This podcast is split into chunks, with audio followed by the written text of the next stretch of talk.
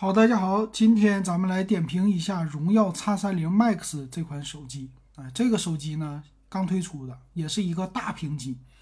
啊，这次这个手机它的屏幕非常之大，达到了七点零九英寸。啊，这就是麦屏啊。那这个手机的外观呢，它非常的普通。前面的话呢，很大的一个下巴，然后有一个正中间的屏幕，但是这个屏呢是一个水滴屏。啊，这个样子呢，它的其实非常的传统吧。啊，并不是说特别的高级，没有那种高级感哈。然后背面也是比较的普通。那么这块屏呢，屏幕素质刚才看了一下，还是挺好的。官方也介绍了，说我这个屏呢是 P3 的色域啊，而且最大亮度七百八十尼特。呃，咱们说它应该是 LCD 的，并不是 AMOLED 的屏。但是这块屏很多人可能给老人用啊，或者是看一些电影啊，啊，用这屏挺好。并且它有一个侧边的指纹解锁，电池呢也很大，是五千毫安的电池，呃，应该也是支持快充，但这快充非常的低，二十二点五瓦，就非常的普通级的。但是电池电量啊，看电影这个真是挺好。那厚度呢是八点三毫米，这个厚度呢机身来说也还可以啊，并不是特别的厚。然后双扬声器。嗯，肯定是人家看电影嘛，肯定是双扬声器了。呃，处理器呢就比较的弱啊，处理器是叫天玑九百。这个天玑九百处理器呢，他说是用的 A 七八的大核的架构啊。这个处理器定位现在几乎就是一个入门级了，但是它的性能呢，可以这么说，就基本满足日常需要，并不会特别特别的低。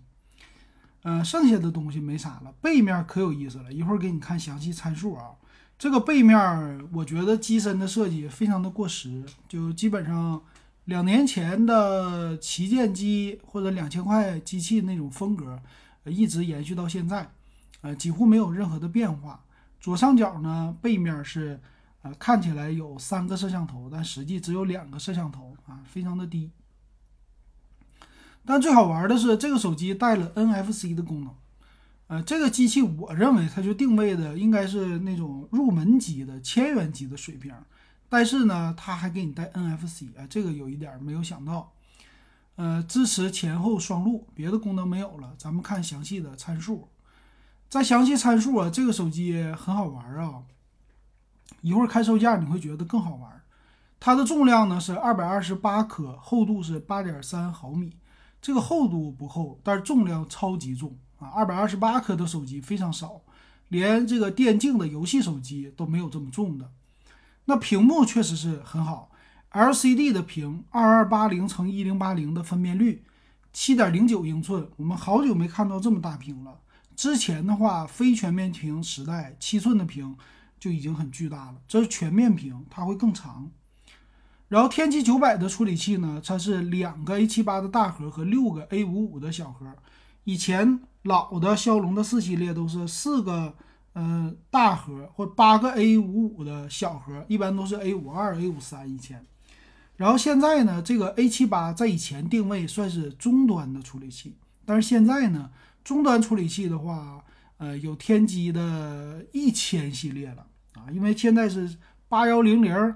九零零零这些的啊，天玑九百只要是数没上到三位数的，没上到四位数的啊，三位数的你就基本上知道它是一个入门级的了啊。但是你看，毕竟它的核心还行，啊，是一个入门级。但是呢，你不能卖那么贵，对吧？一会儿看价格你就知道了。然后后置的摄像头，它是六千四百万像素加两百万像素啊，就一个主摄你就没了。是吧？两百万像素凑数的，前置八百万像素。其实看摄像头，它这个机型，我认为定位应该是一千二左右啊。它是八加一二八和八加二五六，但是呢，人家还不给你这么定位。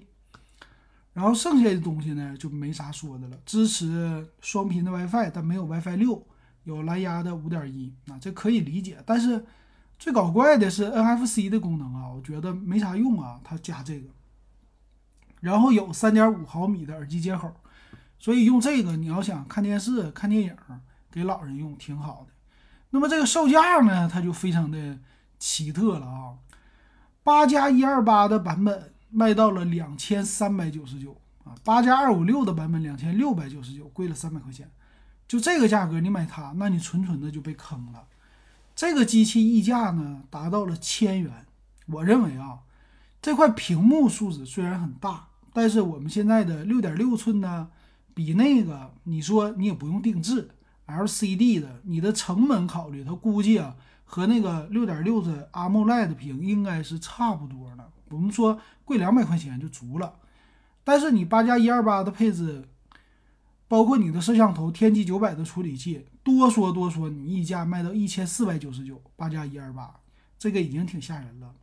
它定价就两千四百九十九，啊，两千三百九十九，所以说定价高了足足得有一千块钱。